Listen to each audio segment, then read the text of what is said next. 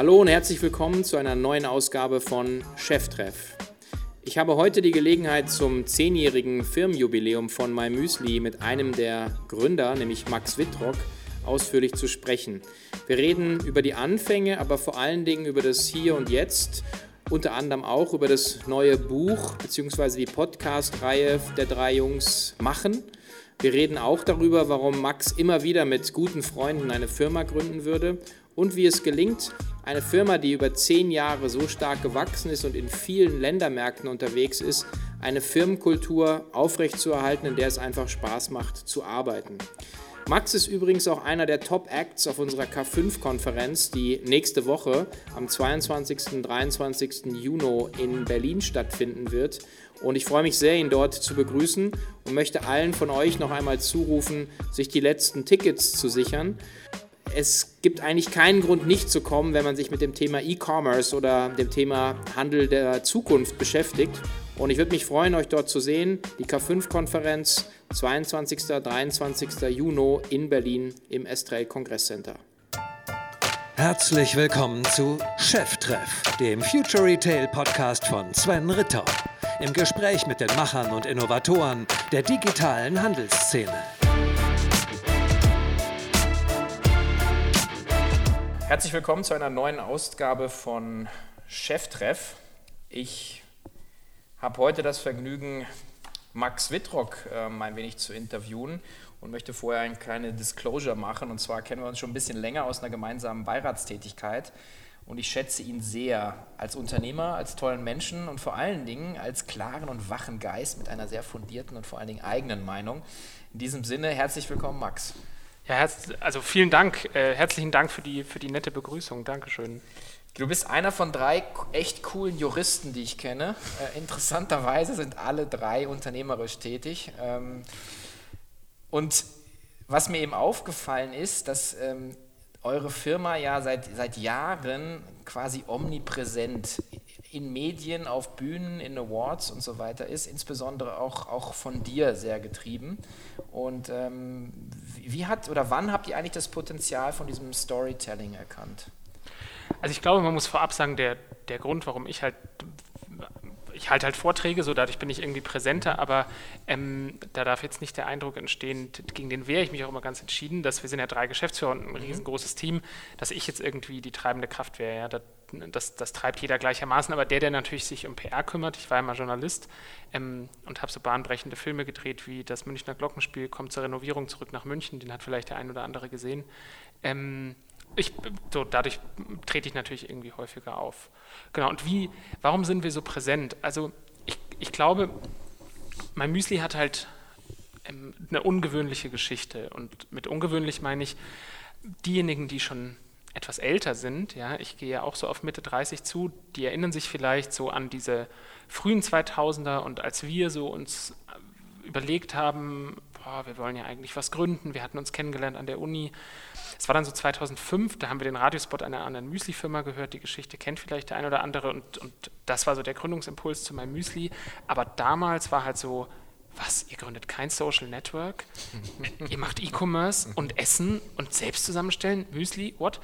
Also es war eine sehr ungewöhnliche Geschichte und ich glaube, das war so der, der Haupttreiber natürlich, weil das war so, das kann doch nicht ernst sein. Also ich um, dann höre ich auch auf mit meinem Monolog, die, ich würde immer gerne sagen, ja, wir alle im Team, wir drei, wir, haben, wir, wir sind so toll. Ich finde auch die Leistung des Teams super, aber wir müssen natürlich auch fair sein und sagen, hey, das Produkt ist auch richtig cool und das hat uns natürlich auch ähm, richtig weit nach vorne getrieben. Mit demselben Produkt, wenn man jetzt, wenn man jetzt ähm, heute starten würde, hat man ja eine komplett andere mediale Landschaft. Also Leute, die sich selbst inszenieren und kein Produkt haben, selber sein Produkt sind. Ähm, also kann ich mir wahrscheinlich selber beantworten, man kann ja so, könnte man nicht nochmal starten. Wie würde man denn jetzt starten? Es gibt ja auch genug Beispiele wahrscheinlich, die man jetzt auf Facebook sieht.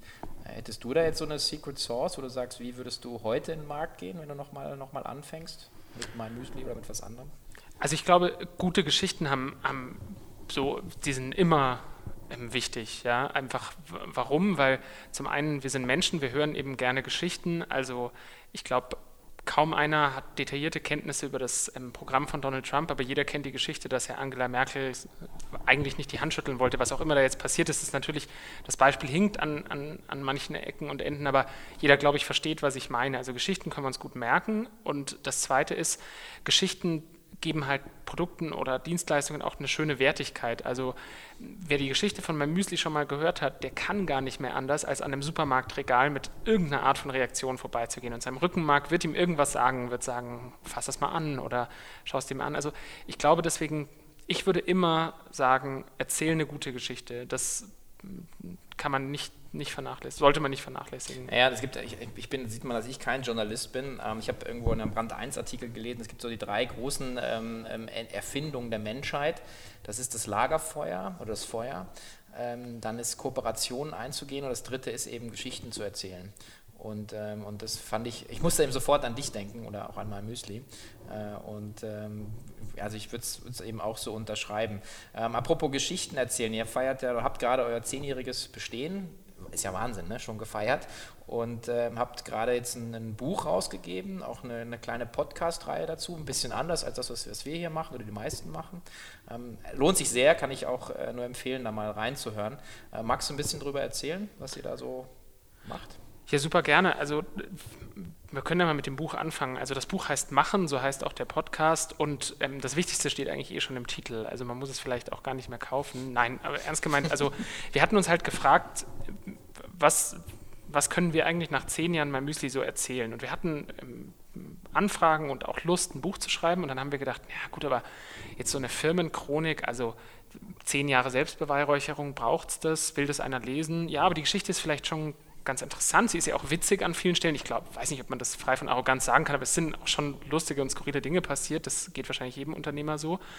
Aber was ist es denn, was wir vielleicht ja, auf, auf 240 Seiten packen können, wovon andere auch wirklich was haben? Und dann haben wir gedacht, was ja cool wäre, wäre vielleicht, wenn wir so ein Buch für Gründer schreiben. Und zwar nicht mit Sachen, die wir so wahnsinnig richtig gemacht haben, sondern vor allem mit den ganzen Fuck-ups, die so unterwegs passiert sind. Weil ich glaube, man macht so viele Fehler, man so oft ähm, trifft man einfach eine falsche Entscheidung. Aber was ich so toll finde an, an unserem ganzen Team, dass wir einfach eine, glaube ich, ganz gesunde Fehlerkultur haben. Also Fehler passieren und wir versuchen natürlich, sie zu vermeiden und arbeiten auch daran, dass sie nie wieder passieren, aber wir lassen uns von ihnen nicht unterkriegen, sondern sehen sie so als Chance. Und darum geht es hoffentlich in, in Machen. Und der Podcast, der erzählt das Ganze nochmal ein, ein bisschen weiter, der erzählt vor allem viel unsere Geschichte und geht auf einzelne Aspekte ziemlich genau ein. Wir haben so versucht, ähm, Edeldev, unser Verlag, dem ich dafür sehr dankbar bin, der hat ähm, den sehr, sehr aufwendig produziert und ähm, das ist so ein bisschen, ja, es geht ja, wir sind ja Storyteller, also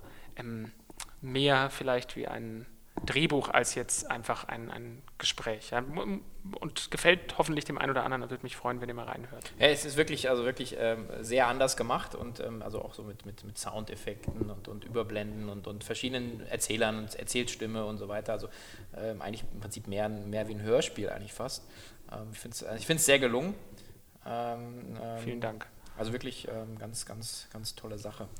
Ähm, vielleicht einfach nochmal, ähm, auch wenn, wenn äh, schon viel, viel drüber geschrieben, gelesen und gehört wurde, ähm, im Prinzip hat der, äh, dein, dein, einer der Mitgründer, der, der Hubertus, hat ja auch beim Philipp Westermeier einen Podcast gemacht und ähm, da ging es ja auch so ein bisschen darum, ähm, was verkauft ihr eigentlich heute, wo verkauft ihr die ganzen Sachen? Und im Prinzip, wenn ich es jetzt zusammenfasse, sagen, ähm, hattet, ihr seid ihr gestartet mit dieser Serial Customization Idee, also macht dein eigenes Müsli und seit heute eigentlich äh, zehn Jahre im Markt mit ähm, Ready-Made Mischungen und verkauft diese in auffälligen Verpackungen, hauptsächlich über einen eigenen Online-Shop, über eigene Läden, über den Lebensmitteleinzelhandel und auch an Geschäftskunden im Direktvertrieb, oder? Habe ich irgendwas vergessen? Nee, genau. Also wir sind breiter geworden auf jeden Fall und wie Hubertus das immer so schön zusammenfasst, ähm, wir gehen immer dahin, wo der Kunde ist. Ja, das klingt erstmal mega profan, aber wir haben eben angefangen mit einer ganz kleinen Nische und gesagt, so, wir wollen Müsli anbieten, dass man sich online selbst zusammenstellen kann. Dann haben wir gesehen, okay, viele Müsli-Freunde, wie wir unsere Kunden nennen, wünschen sich eben, dass wir ihnen mehr Inspiration bieten oder vielleicht auch mal was, wo sie starten können. Das kennt man ja von vielen Konfigurationsprodukten, ja, was andere Kunden gemischt haben.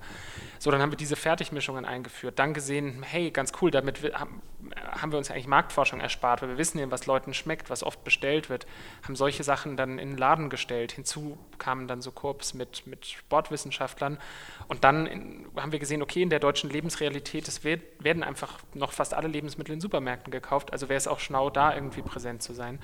Also wir versuchen halt agil zu bleiben und vor allem, und das ist, glaube ich, das Wichtigste, wenn man sowas sagt wie agil bleiben, dass es halt nicht nur so ein Buzzword ist, mhm. sondern dass man halt wirklich mhm. agil bleibt. Ja. Also. Ist denn dann, äh, wenn, wenn ihr im Prinzip mit dem Buch ja Gründer und ihr wollt äh, im Prinzip eine Gründerstory und Fuck-Ups sozusagen auf der einen Seite dann sagen, auf eure eigene Geschichte zu schauen, also man hat da einen Startpunkt, an dem man einfach loslegt, immer mit einer wahnsinnig gehörigen Portion Naivität, glaube, sonst würde man ja gar nicht anfangen, weil man alles sieht, was man alles noch für, aus dem Weg räumen muss, würde man sagen, nee komm, ich, keine Ahnung, ich gehe zu Freshfield oder was auch immer. Ähm, und, ähm, und wenn du jetzt mal so schaust, im Prinzip die Idee und jetzt, wo ihr seid, das ist ja sozusagen auch, äh, also ihr seid euch eigentlich treu geblieben, aber eigentlich seid ihr, seid ihr mit dem Kunden gegangen. Also das Geschäft ist ja jetzt ein anderes als das, was ihr ursprünglich mal gedacht habt, oder? Genau, also, aber ich, ich sage immer, wir haben nicht so viel gedacht, wir haben halt gemacht, ja. Okay. Also, weil die, die Prognose, also wenn man jetzt Experten damals befragt hätte, ja, mhm. glauben Sie, dass individuelles Biomüsli über das Internet ein europäischer oder gar ein globales Phänomen werden kann, hätten wahrscheinlich die meisten Nein gesagt. Kann ich auch keinem verübeln, weil das als Gründer hat man ja Gott sei Dank einen Traum, den man im Idealfall erstmal alleine träumt, weil wenn ihn 30 andere gleichzeitig mitträumen und auch was starten, dann, dann bekriegt man sich ja gleich von Anfang an oder zumindest ein schwieriges Szenario, wenn 30 Müsli-Startups gleichzeitig anfangen. Und ja, wir haben uns schon natürlich in unseren Dienstleistungen oft verändert, aber wir haben halt, wie gesagt, versucht, immer wirklich das zu machen, ähm, was, was unsere Kunden happy macht. Und wir haben uns zum Beispiel am Anfang, haben wir uns überlegt, muss denn Müsli eigentlich überhaupt selber gemischt werden, so nach ersten Monaten und Jahren, ja? weil so, vielleicht bestellen ja doch alle das Gleiche, haben wir 100.000 Bestellungen angeguckt und die Douglas Adams Fans jauchzen da immer vor Glück, aber nur 42 Mal wurde eine identische Müsli-Mischung bestellt. Ja, so, also gesehen, das ist, ein, das ist valide, dass wir irgendwie Müsli zum, zum selbermischen anbieten und je nachdem, was wir für Marketingkampagnen machen, aber so rund 50 Prozent der Kunden mischen auch online immer noch ihr eigenes Müsli. Ja. Aber nimm zum Beispiel die Supermärkte, also aus, da kann man natürlich aus so einer Markensicht sagen, naja, das, das weicht das Markenprofil ein bisschen auf, es war so schön spitz, ein Vertriebskanal online, vielleicht noch Läden, da kann man es gut kontrollieren, aber Supermärkte sind, haben sich ja auch weiterentwickelt in den letzten Jahren und ähm, egal ob es große oder kleine Ketten sind, ich glaube, man sieht da wahnsinnige Fortschritte, ja, und deswegen fühlen wir uns da auch wohl. Also ich glaube, ja, man, man muss halt, und, ach, da muss man immer so aufpassen, dass das nicht so auswendig und, und abgedroschen klingt, so auswendig gelernt, aber man muss wirklich, glaube ich, bereit sein, sich jeden Tag neu zu erfinden und immer sich eingestehen, das, was ich letztes Jahr entschieden habe, ähm, oder was mein Kollege entschieden hat, das kann halt totaler Quatsch sein, ein Jahr später. Und ich glaube, das das Mindset müssen wir uns erhalten. Ich glaube, es entwertet auch nicht die Zeit, wo es gut war. Ähm, das meinen ja viele, dass sie dann sagen, ja, das war jetzt alles blöd. Äh, weil man sagt, halt, wenn es ein Jahr funktioniert hat und auf einmal sich dann der Markt ändert oder auch eine neue Gelegenheit auftut. Ich meine, ihr hättet ja mit dem Konzept nicht sofort zum LEH, also im Lebensmitteleinzelhandel gehen können. Du musst ja auch erstmal Größe haben, du musst Markenbekanntheit und so weiter. Dann musst du äh, einen Pull sozusagen vom, vom, von der Kundenseite haben und so. Ich denke auch, das, was wir vorhin gesagt hatten, mit, der, mit dem Storytelling, sagen, wenn du sagst, ich mache nur eine Müsli-Standardmischung XY, hättest du ja gar nicht so eine Story bauen können, ähm, wenn du nicht von dem, von dem äh, sagen, Customization kommst. Also insofern ist es halt nicht immer so, ich glaube, Steve Jobs hat immer gesagt, so in, sagen, connecting the dots, aber das kannst du ja immer nur im Nachhinein machen dass du sagst, okay, warum habe ich die Kalligrafie-Klasse gemacht? Macht dann Sinn, weil ich nachher eine super geile Apple-Oberfläche sozusagen entwickeln kann, also ein super Interface. Und ähm, also weißt du aber zu dem Zeitpunkt vielleicht noch nicht, was das dir an Wert bringt. So ja, Hubertus hat mal gesagt, und das finde ich immer einen ganz guten Trigger, wenn, ich da, wenn wir eine Entscheidung getroffen haben vor zwei Jahren, also die Informationsbasis, die wir damals hatten, ja, würden wir, wenn wir wirklich mal alles rausrechnen, was wir seitdem gelernt haben, würden wir die Entscheidung nochmal genauso treffen? Wenn ja, dann war sie auch in Ordnung. Und so versuchen wir das so ein bisschen anzugehen, weil wie du schon sagst, ähm, hinterher ist man immer schlauer, ja, und man, man muss halt einfach gucken, ähm, ja, dass, dass man halt ständig natürlich neue Dinge lernt und, und neue, neue Perspektiven einnimmt und ähm, dadurch natürlich sich Entscheidungen auch verändern.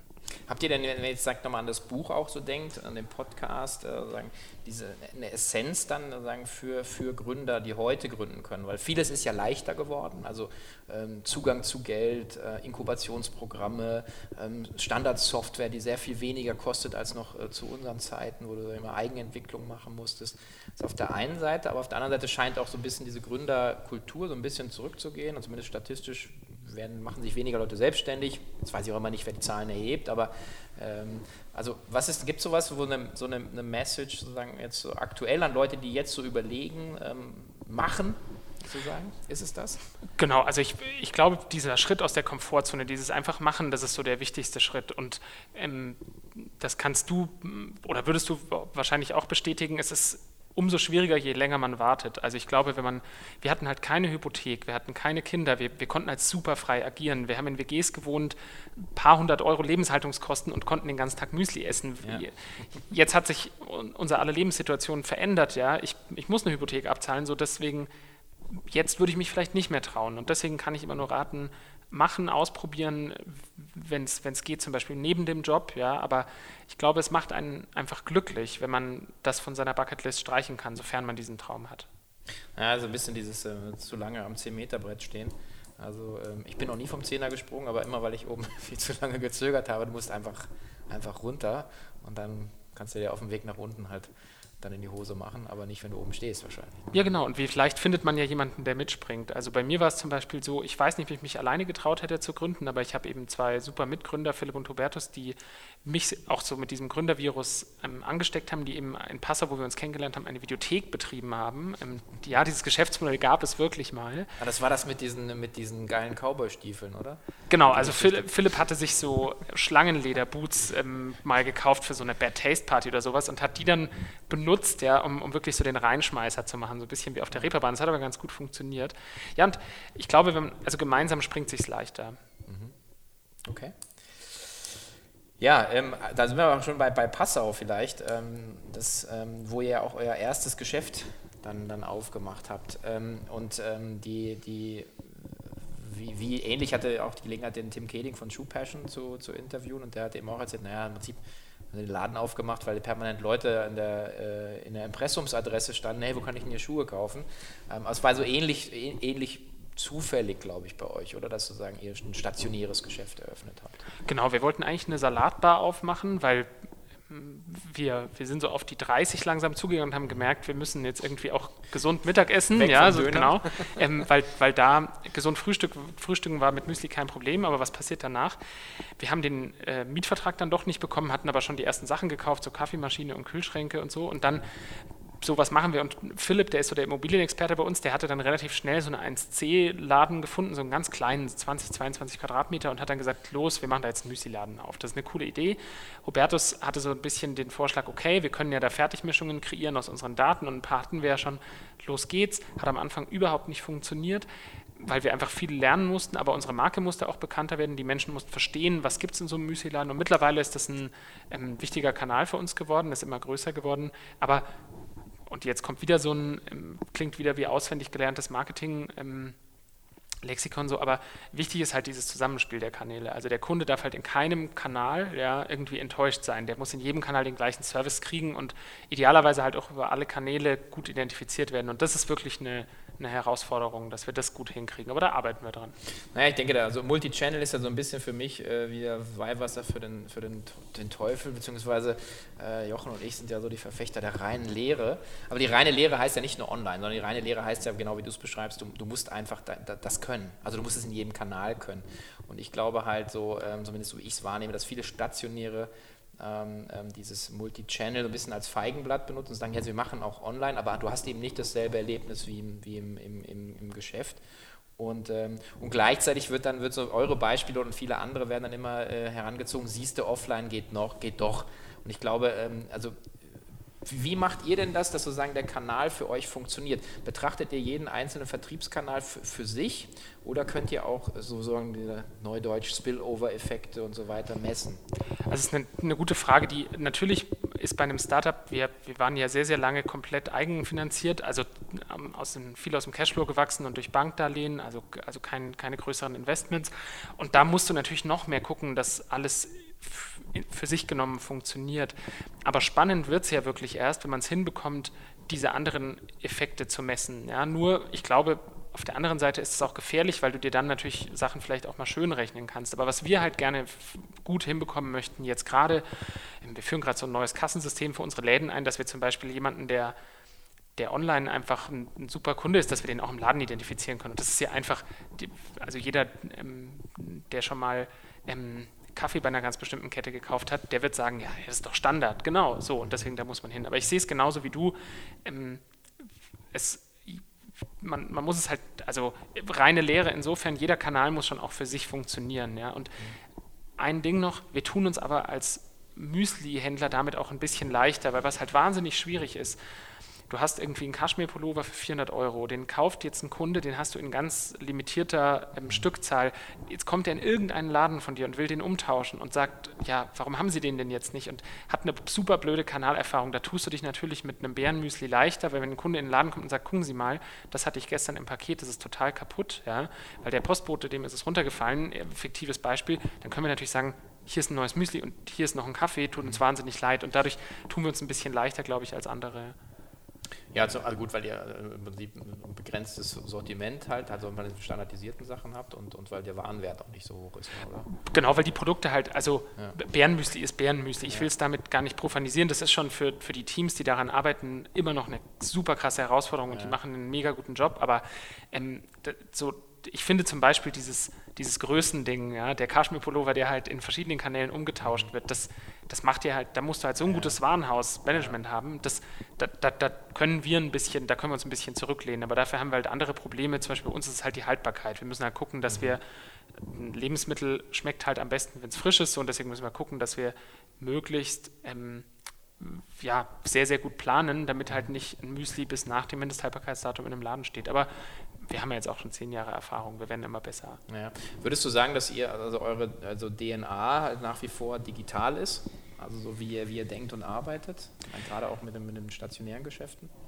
Also Hubertus, der das, der das Marketing-Team leitet ähm, und zu, zusammen mit, mit Daniel, der auch schon sehr, sehr lange bei uns ist, die sind halt sehr, sehr online-affin und das finde ich auch gut, weil ähm, online-affin, ähm, jetzt versuche ich eine Gleichung aufzumachen, die bestimmt nicht immer stimmt, aber online-affin bedeutet ja oft sehr performance-getrieben, bedeutet sehr, sehr Tracking-getrieben, bedeutet sehr, sehr ähm, Return on Investment getrieben oder Return on Advertising. Und ähm, da muss man jetzt aufpassen, dass man nicht nur noch in Hashtags spricht, weil was das ja eigentlich heißt, ist, in der Regel sind Leute, die aus dem Online kommen, irgendwie besser. Oh Gott, jetzt muss ich, jetzt muss ich aufpassen, was ich sage. In der Regel sind Leute, die aus dem Online kommen, halt geübt darin, ja, klein und inkrementell Kanäle zu testen und dann erst mehr Geld auszugeben, wenn sie wissen, es funktioniert.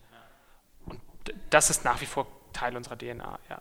Ich glaube, das Thema Messbarkeit ist, ist so, was und ich, ähm, ich heute mir mal was, was anderes mal ausgedacht und äh, meine, meine unternehmerische, ähm, keine Ahnung, so Orientierungskiste mal reingeguckt und ähm, ich hatte ein, ein Buch, mit dem ich lange gearbeitet habe, das ist Rockefeller Habits geht so ein bisschen darum, äh, wie hat eigentlich Rockefeller äh, vor über 100 Jahren sozusagen sein Konglomerat geführt und er hatte im Prinzip drei so, so, ähm, so große äh, Hebel. Er hat gesagt, das eine sind Daten, also du musst eigentlich wissen, äh, wo du stehst. Ja? Also das sehe ich eben bei euch, das war so ein bisschen der Hintergrund der, der Frage. Mhm.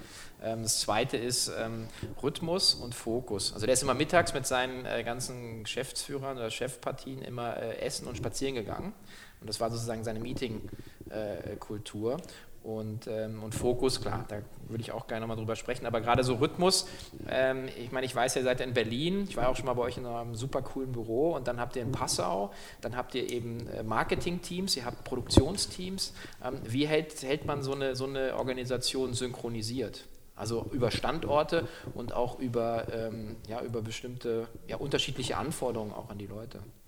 Ich glaube, wichtig ist erstmal so ein, ein, großes Ganzes, ja, und das ist bei uns halt ein absoluter Fokus auf das Produkt. Also wir sind halt sehr, sehr intrinsisch produktgetrieben. Was, was meine ich damit? Ähm, wir gucken gar nicht so sehr nach, nach links und rechts. Was machen die anderen? Machen die jetzt blaue Verpackungen oder machen die grüne? Hm, müssen wir vielleicht auch mal blau machen, sondern wir machen das Ganze und ich würde sagen, diese DNA teilen eigentlich alle unsere Teammitglieder, dass, dass wir halt Spaß daran haben, uns ständig zu verbessern, aus uns heraus besser zu werden. Wir glauben daran, dass man es immer besser machen kann, dass man machen muss, dass man ausprobieren muss, dass, dass man auch mal hinfallen muss, aber dass man eben wieder aufstehen sollte.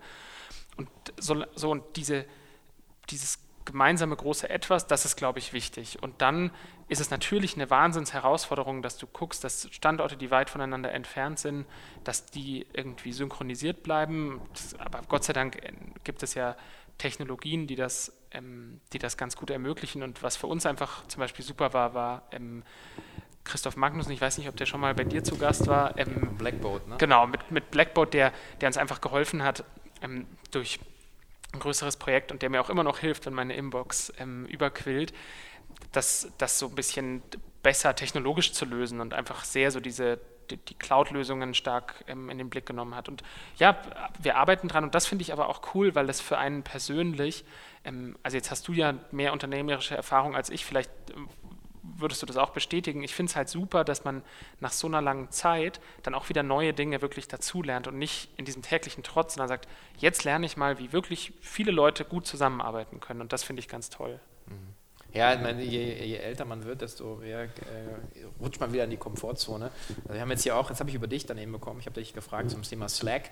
Dann habe ich gesagt, komm, wir machen das jetzt. Und dann alle so, äh, ja, und weil dann Skype geht doch und WhatsApp und E-Mail und jetzt läuft eigentlich die komplette Vorbereitung auf die K5-Konferenz eben eigentlich über Slack. Und das ist also, ich wüsste gar nicht mehr, wie es gehen sollte ohne.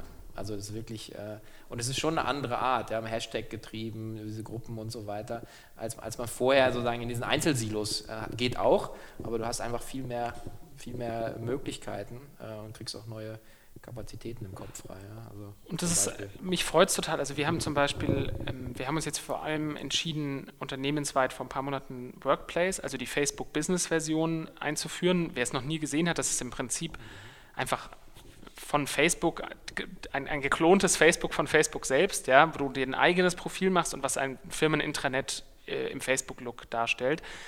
Und das funktioniert zum Beispiel richtig gut. Man muss natürlich aufpassen, dass man es auch im Sinne der Produktivität wirklich nutzt, ja, und, ähm, und ein gutes Verhältnis aber auch findet zu Privatem, weil das ist ja, was macht einen Job aus?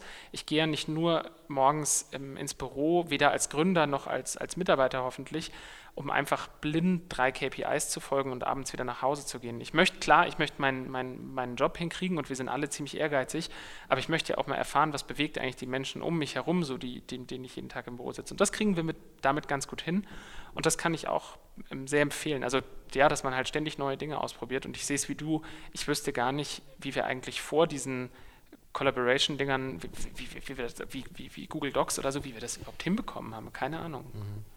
Ja, ist schon Wahnsinn. Ähm, ja, zum, äh, zum Drei, Dreisprung, das Thema Fokus. Ähm, da ähm, habt ihr auch ähm, sagen, neben MyMüsli oder mit MyMüsli auch eine Reihe von, von Produkten gelauncht, also Kaffee, Tee, den OH-Saft.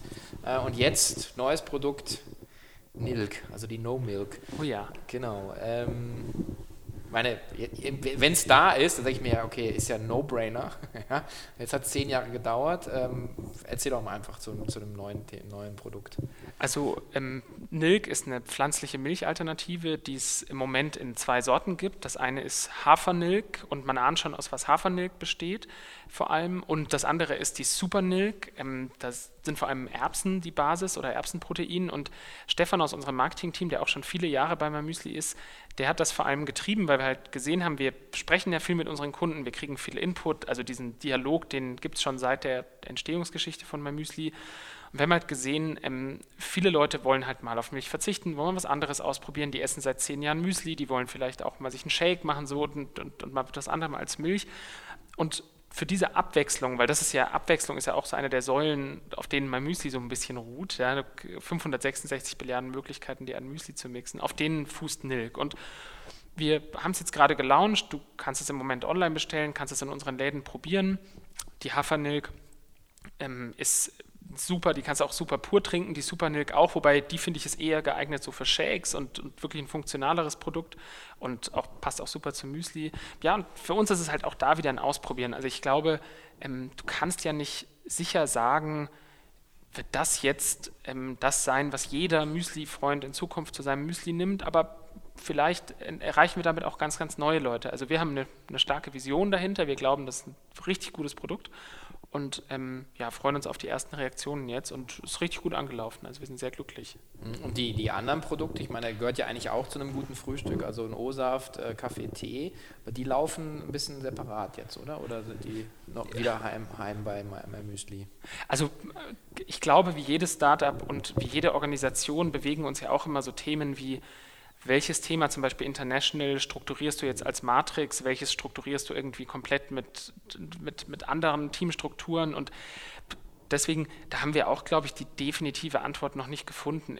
Was, wo, wo der Trend jetzt für uns so ein bisschen hingeht, ist, dass wir weg davon kommen, zum Beispiel ähm, sowas wie Tea, was ja unser Tee ist, ähm, komplett eigenständig zu organisieren. Also da gibt es ähm, ein Team, das da arbeitet, die, auch, die das auch richtig gut machen, aber das, wir haben ja super viele Kompetenzen im, im Marketing zum Beispiel und auch in der Logistik. Es wäre total doof, dann alles redundant aufzubauen. Und das, da, das versuchen wir halt zu vermeiden.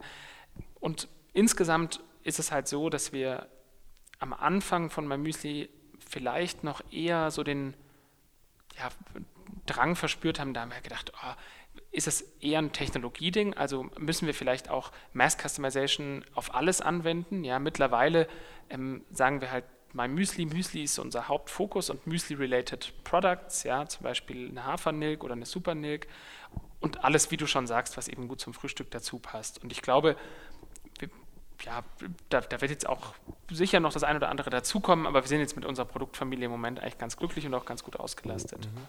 Okay. Man sieht, bist ja schon so ein bisschen so bei der, bei der, bei der, bei der Vision jetzt. Ähm, da hast du schon halt Internationalisierung, Produktpalettenerweiterung. Ähm, was steht denn jetzt so die nächsten, weiß nicht, mal fünf Jahre seriös, mal grob wahrscheinlich so an der, an der, an der White Wall? Eine Fünfjahresplanung ist, glaube ich, bei uns schwierig, weil wir einfach in der Vergangenheit uns, uns in viele Richtungen entwickelt haben, die wir vorher gar nicht gesehen haben. Also ich glaube zum Beispiel, dass wir ähm, hätte mich jemand 2007 gefragt und ihr betreibt dann mal eigene Müsli-Läden, hätte ich gesagt, oh, das wäre ja toll, aber glaub, weiß ich nicht, ob das, das passiert. Ähm, und ähm, ich glaube, was wir, es gibt so drei Sachen, an denen wir wirklich arbeiten müssen auch. Das eine ist wirklich unsere Manufaktur, ja, da, weil die sich ständig weiterentwickeln muss und die muss natürlich auch kapazitär so das abbilden, was, was wir über die nächsten Jahre auch, auch produzieren wollen. Und da kann man natürlich auch nochmal eine ganze Menge coole Sachen machen. Also wir hatten zum Beispiel mit den Heidelberger Druckmaschinen, haben wir jetzt in unserem Store in Heidelberg ähm, seit, seit letztem Jahr, glaube ich, ähm, ein Projekt gestartet, da konnte man seine Müslidose, ähm, kann man auch immer noch individuell bedrucken lassen. Ja? Also wirklich auf das auf das Objekt MyMüsli-Dose direkt noch drucken und nicht noch auf ein Etikett. Dann haben wir jetzt, was für uns ein Riesenschritt war, ja, ähm, unsere individuellen Müslis von Schwarz-Weiß auf Farbetiketten umgestellt. Ja, das klingt immer so nach, hä, die müssen doch einfach einen Farbdrucker umstellen, aber bis wir da neue Etiketten in, also jeder, der eine, eine Produktion hat, weiß, dass du Lebensmittel echt und, und in, in, Übereinstimmung mit all deinen Prozessen es hinbekommst, sowas zu implementieren, dass du dann eine komplett neue Engine dahinter halt legst und so, das war schon auch ziemlich aufwendig. Also Produktion ist das eine. Das nächste ist ähm, Läden und Multichannel, also das Zusammenspiel der Kanäle, gucken, wie, wie entwickelt sich jeder einzelne Kanal, was kann man besser, was kann man schlechter machen.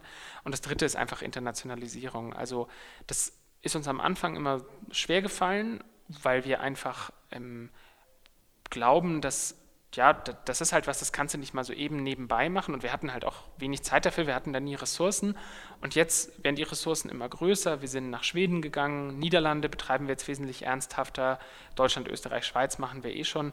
Und UK auch ein bisschen. Jetzt müssen wir halt gucken, was so das nächste Land ist. Ich bin mir noch nicht sicher, aber ähm, das habe ja ich Gott sei Dank auch nicht alleine zu entscheiden, sondern ähm, zusammen mit meinen beiden Mitgründern. Und dann werden wir sehen.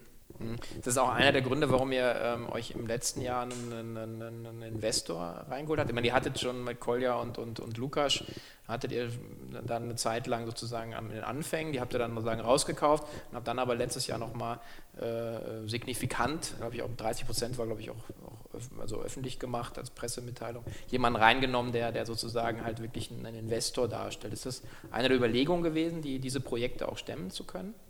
Genau, wir wir haben mit ähm, Genui Partners aus Hamburg ähm, ein, eine Kapitalerhöhung durchgeführt, weil wir eben einfach gesagt haben, für unseren Produktionsausbau, für die Läden, für Internationalisierung ähm, ist es gut, wenn wir einfach Wachstumskapital haben und wenn wir einen starken Partner an der Seite haben. Und was cool ist bei Genui, dass sie halt einen sehr unternehmerischen Ansatz haben. Unser Beiratsmitglied Stefan Wernsing zum Beispiel, der ein sehr erfahrener Food-Unternehmer ist, der hilft uns halt total viel und ähm, so tun es auch die Genui-Partner und die Partnerschaft läuft richtig gut. Und das Coole ist auch, du weißt ja nie vorher, bei, wenn du einen Investor reinnimmst, ist es dann auch wirklich so, wie ich mir das vorgestellt habe. Und das klappt richtig, richtig gut. Aber ich weiß deswegen, und das wissen wir auch mit, mit Genui zusammen noch nicht, wir haben so eine zwei-, drei Jahresplanung, die haben wir uns ganz gut überlegt. Aber ich glaube, nach wie vor, auf fünf bis zehn Jahre kann mein Müsli noch nicht planen. Ja? Und okay. das, dann wäre es ja auch langweilig. ja. ja, 50 Prozent der bisherigen Lebensdauer sozusagen. Ähm, aber vielleicht ähm, ganz kurz, also vielleicht nochmal so, ähm, hat, sich, hat sich auch was verändert? Also klar, du hast sozusagen, also Beiratsmeetings jetzt wahrscheinlich, du hast auch mehr Reportingpflichten, ähm, du, du ein bisschen mehr Vorbereitungszeit in Entscheidungen, nehme ich mal an auch. Ähm, also das wird, wird ja schon so sein, seitdem die da an Bord sind. Klar, also das ist ja völlig in Ordnung, dass ein Investor nach einer Kapitalerhöhung sagt, so jetzt möchte ich aber auch mal ähm, Zahlen äh, und regelmäßige Updates bekommen. Ja? Und was, hat, was das halt auch mit sich zieht, ist, dass du mal gezwungen bist, ein wirklich ähm, ja, gutes Reporting aufzusetzen. Und ich weiß nicht, das wirst du vielleicht auch, auch bestätigen können von ähm, Unternehmern, die du kennst oder auch von deinen eigenen Unternehmungen, Zahlentransparenz ist halt schon der Schlüssel zu vielen Entscheidungen und da guckt man am Anfang einfach nicht so drauf, hast auch wenig Zeit dafür. Und das finde ich cool, dass wir da jetzt viel, viel mehr Augenmerk drauf legen, weil ähm, du, du, es hilft dir halt, dein Geschäftsmodell noch besser zu verstehen und das kann nicht verkehrt sein. Ja, ja, das ist also ähm, aus der eigenen Erfahrung, äh, sowohl als Unternehmer als auch als äh, ähm, ein ganz ausgewählter, äh, gezielter Investor, weißt du halt, dass es immer ein sehr schmerzhafter Prozess ist, weil sozusagen die Logik ist gleich, aber du musst ja einfach erstmal die Daten die Daten halt haben. Das ist so ein bisschen so wie, ja, ja, wir haben ein super geiles BI, aber du merkst halt, okay, deine Datenbank ist eigentlich Schrott äh, oder äh, nicht vernünftig verknüpft und dann sitzt du halt da und dann machst du erstmal ein langes Gesicht, weil, das darf man nicht vergessen, man hat ja auch immer noch ein operatives Geschäft, man hat Wachstumsziele ähm, und äh, da wird dann die Decke relativ schnell kurz, die Personaldecke. Also das äh, habe ich ja an der einen oder anderen Stelle selber erlebt, aber wie du sagst, es ist halt, ähm, es ist ein, ein, ein Schritt, der, der mit dem da mitkommt, ein Investor. Plus es, es professionalisiert dich natürlich auch. Und glaube ich auch, äh, legt ja den Grundstein dann zu sagen, okay, du baust halt eine Company, die hat dann einfach mal 500 Läden äh, oder macht eine halbe Milliarde Umsatz. Ja, und ohne das wird es nicht gehen. Also ja, und ich glaube, ein Sparing-Partner ist einfach gut, ja, der halt auch sehr, sehr tief dann ins, ins Geschäftsmodell reingeht und wenn man sich gut versteht, also das ist halt wichtig. Ich glaube, das wird habe ich auch schon erlebt, dass das völlig unterschätzt wurde. Ja, du sitzt ja viel zusammen, du verbringst wahnsinnig viel Zeit miteinander und man muss sich einfach gut verstehen. Und das Zweite ist, ich glaube, man muss sich echt vertrauen ähm, und es darf dann auch nicht so dahergesagt sein. Und das, ja, und, und, und das Dritte ist, ich glaube, du musst wirklich auch eine gemeinsame Erwartungshaltung haben und mal vorab schon über die nächste Zeit gesprochen haben. Und das war halt für uns super, weil wir einfach nicht also wir, wir hatten ja ein funktionierendes Geschäftsmodell und haben ein funktionierendes Geschäftsmodell und wussten, wir können uns Zeit lassen. Und Genui hat das auch so gesehen und wir haben uns langsam angenähert, wir haben uns getroffen, wir haben es nicht forciert und dann gemerkt, okay, Chaka klingt gut, machen wir. Und deswegen glaube ich, war der Schritt auch, auch gut und richtig und fühlt sich auch immer noch gut an. Ja, ich denke, dass gerade in der Schnittstelle sozusagen mein, mein persönliches Credo, sozusagen beim Arbeiten arschlochfrei zu arbeiten, wahrscheinlich nochmal doppelt so wichtig ist. Du sagst, du hast einfach eine, weil du halt das Geldthema, diese Schnittstelle ist ja immer mega sensibel, da geht es ja relativ schnell dann auch, auch zur Sache. Ähm, auch viel gesehen, also nicht bei euch jetzt, aber sozusagen, und das ist halt schon, glaube ich, ein, einfach echt ein guter Punkt. Schau halt genau hin. Aber wer sind die Leute, ähm, nicht nur wer ist der Fonds, sondern auch wer sind die Leute, die dann bei dir im Beirat sind, äh, mit denen du dann wöchentlich eigentlich fast zu tun hast wahrscheinlich. Also ja, und kann man, also, also kann man da vielleicht auch noch was lernen, ja? Also mhm. und, und, und traut man denen auch zu, dass sie, dass sie Impulse geben, die man selber halt nicht auf dem Schirm hatte, ja? Weil ich glaube, das wird ja immer in, also das wird ja immer so propagiert, ja, in Deutschland das Geld für Gründer, das liegt ja auf der Straße, es gab noch nie so viel Kapital wie heute. Ich glaube, ganz so einfach ist es dann auch nicht. Ja, die, das, das braucht schon auch gute Geschäftsmodelle und irgendwie ein gutes Gründerteam und, und irgendwie saubere Pitches und irgendwie solides Zahlenwerk. Aber dennoch, wenn diejenigen, die irgendwie sich viel mit Venture Capital beschäftigen die, und als Unternehmer, die werden wahrscheinlich bestätigen, dass sie sich oft aussuchen können. Und dann würde ich sagen, ich würde auf jeden Fall die menschliche Komponente oft viel, viel höher bewerten als die finanziellen KPIs. Ja.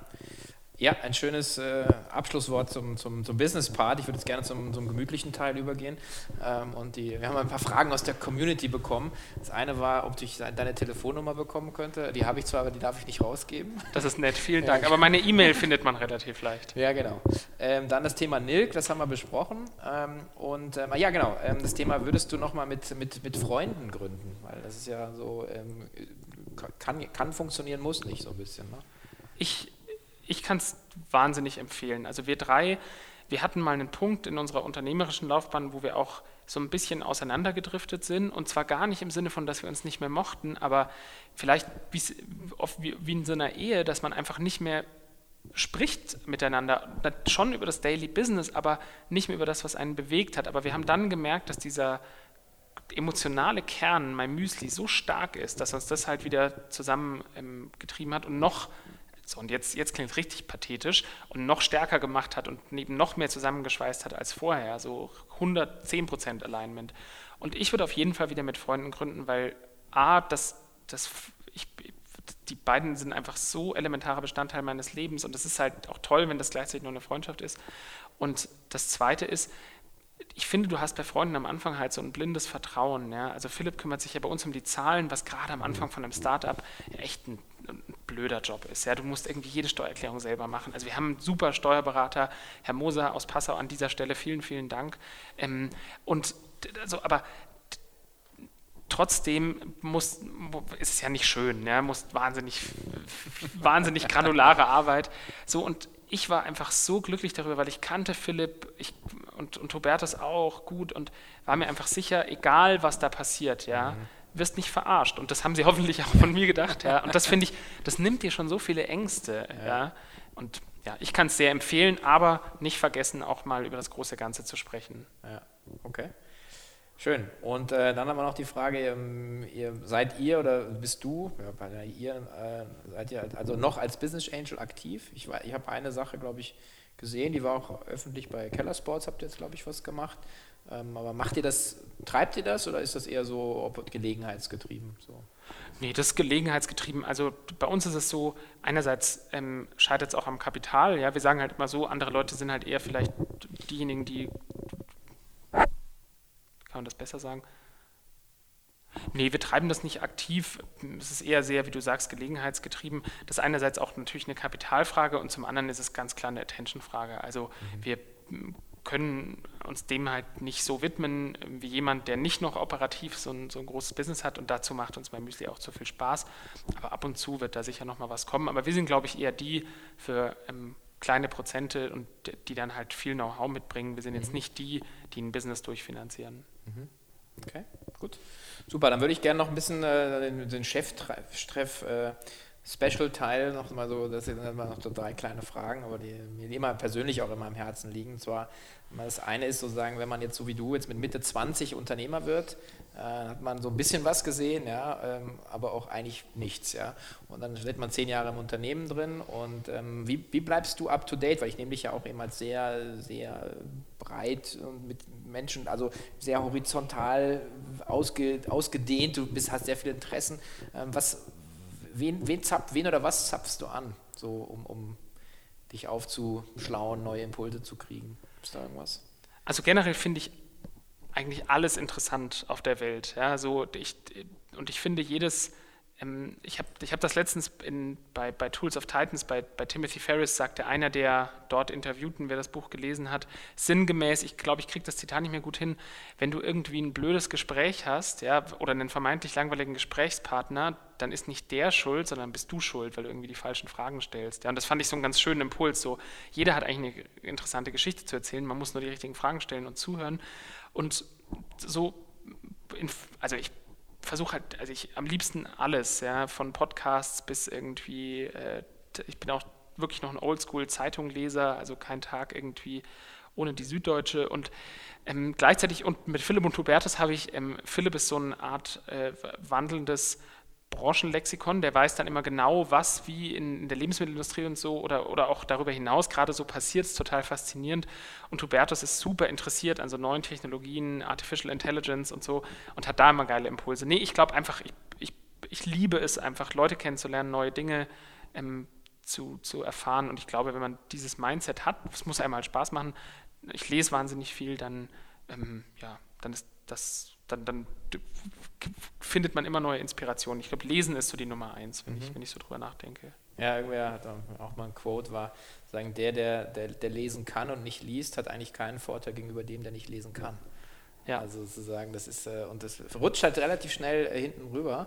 Äh, aber alle großen Jungs da, die richtigen Schwergewichter, Bill Gates und, und Bezos und wie sie alle heißen, die, die lesen, die legen solche Sessions auch ein, so, so Zwischensprints, wo sie äh, im Prinzip ähm, sozusagen einfach auch, auch externen Impuls reinholen. Was würdest du denn dem, dem, äh, dem Max vor zehn Jahren heute, wenn du ihn treffen könntest, also der 2017er trifft den 2007er Max, mit auf den Weg gehen, geben. Ich meine jetzt nicht, kauf Amazon-Aktien, sondern halt sozusagen wirklich, was gibt so eine Sache, du sagst, hey, das ist echt eine Abkürzung, du verstehst sie noch nicht heute, aber just trust me. Ja? Also wir hatten ja vorher schon drüber gesprochen. Ich glaube, ist hinterher ist man natürlich immer schlauer. Es gibt super viele einzelne Dinge bei meinem Müsli, wo ich wahrscheinlich sagen würde, Wittok, das machst du vielleicht anders, ja, oder sag Hubertus oder Philipp mal, das sollten wir anders machen. Aber ich glaube, so im Großen und Ganzen ähm, sind wir wirklich happy mit den Entscheidungen, die wir getroffen haben und ähm, haben, haben, so, durften so tolle Dinge erleben, hatten so das, das, Privileg, irgendwie so eine coole Unternehmensgeschichte gemeinsam mit ganz, ganz tollen ähm, Teammitgliedern und, und, und, Freunden und Menschen zu erleben. Ich bin wahnsinnig glücklich und ähm, ich habe auch, also für mich ist Familie halt die absolut oberste Priorität und da bin ich auch so froh, dass sich das genauso entwickelt hat, wie ich mir das immer erträumt habe. Und insofern take it easy wäre so vielleicht das Beste. Ich bin schon so jemand, der sich viel Sorgen macht und mhm. ähm, der, der immer grübelt und der, der keinen verletzen will und, und der immer sagt, man sieht sich immer zweimal so, das, mhm. also, und ich glaube manchmal einfach mal locker nehmen, so, das, ich, ich, ich, ich nehme viele Dinge schon immer sehr, sehr ernst und grübel lang drüber und ich glaube, das wäre so einer der Hauptratschläge. Okay. Das wäre auch dann so die Punchline, take it easy oder einfach machen oder sagst du, das dafür stehst du so, ist so ein bisschen so dein, deine Überschrift ich glaube, ich glaube, dass mein wichtigstes Lebensmotto ist so, be nice to people. Ja? Ich mhm. hoffe, das gelingt mir immer. Es gibt bestimmt den einen oder anderen, der, der das hört und sagt, haha, aber zu mir war er nicht nice. Denn so dann wäre das vielleicht ein Grund, mal wieder ähm, drüber zu reden. Einer ähm, meiner Lieblingspodcasts, Reply All von Gimlet Media, der hat ja auch immer den E-Mail Forgiveness Day. Also wer, wer das nicht kennt, so diese E-Mail, die man schon lange mal schreiben wollte, ja, dass man die dann endlich schreibt. Ähm, jeder kennt es, man hat, man hat vielleicht die ein oder andere Kommunikationsleiche im Keller der Patentante, der man schon drei Jahre schreiben will und man hat es nicht gemacht. Und ja, vielleicht ähm, meldet diese Person sich. Nee, aber Spaß beiseite. Ich glaube, das ist wahnsinnig wichtig nett sein, man sieht sich immer zweimal im Leben und ähm, keine verbrannte Erde hinterlassen. Das fände ich schön, wenn ich das hinbekommen würde. Ja, finde ich, äh, find ich sehr schön. Also, ähm, also ich äh, würde mich überraschen, wenn es da, da eine Handvoll gibt. Ähm, Vielen Dank. Ja, das nett, ich, bin, ich bin der Fürsprecher hier, ich erlebe dich auch so. Und ähm, ich freue mich übrigens äh, sehr, dass wir äh, auch mal die Gelegenheit haben, in, in drei Wochen auf der, auf der K5-Konferenz äh, dich und die zehn Jahre My Müsli live und in Farbe auf der Bühne zu haben, äh, am, am ersten Tag gleich. Das wird ein ganz großer Aufschlag von dir, Cornelius, von Zuplus und so weiter. Das wird, glaube ich, echt eine super Sache. Freue ich mich sehr und ich freue mich auch, dass wir jetzt kurz die Gelegenheit haben, noch ein bisschen noch mal tiefer reinzugehen. Cool, ja, vielen Dank. Auf die K5 freue ich mich auch, weil das muss ich noch erzählen. Die erste K5, auf der ich war, da war sie noch in München und die war gar nicht so weit weg, so von meinem Elternhaus. Und das fand ich so wahnsinnig verrückt, dass, als ich diese Location betreten habe, dachte ich mir so, wow, in meiner Heimatstadt irgendwie betrete ich jetzt eine E-Commerce-Konferenz, das, das, das, also das können alle, die gegründet haben, wahrscheinlich verstehen. Du fängst an beim Studieren und hast irgendwie tausend Träume und ein paar Jahre später hast du ein E-Commerce-Unternehmen zusammen mit zwei Freunden. Und das, das war ein total cooles ähm, Erlebnis und deswegen freue ich mich sehr, zurückzukommen. Also hoffentlich kommt ihr alle zu K5, würde mich sehr freuen. Ja, vielen Dank und ähm, alles Gute. Bis bald. Ich habe zu danken. Danke dir. Ciao.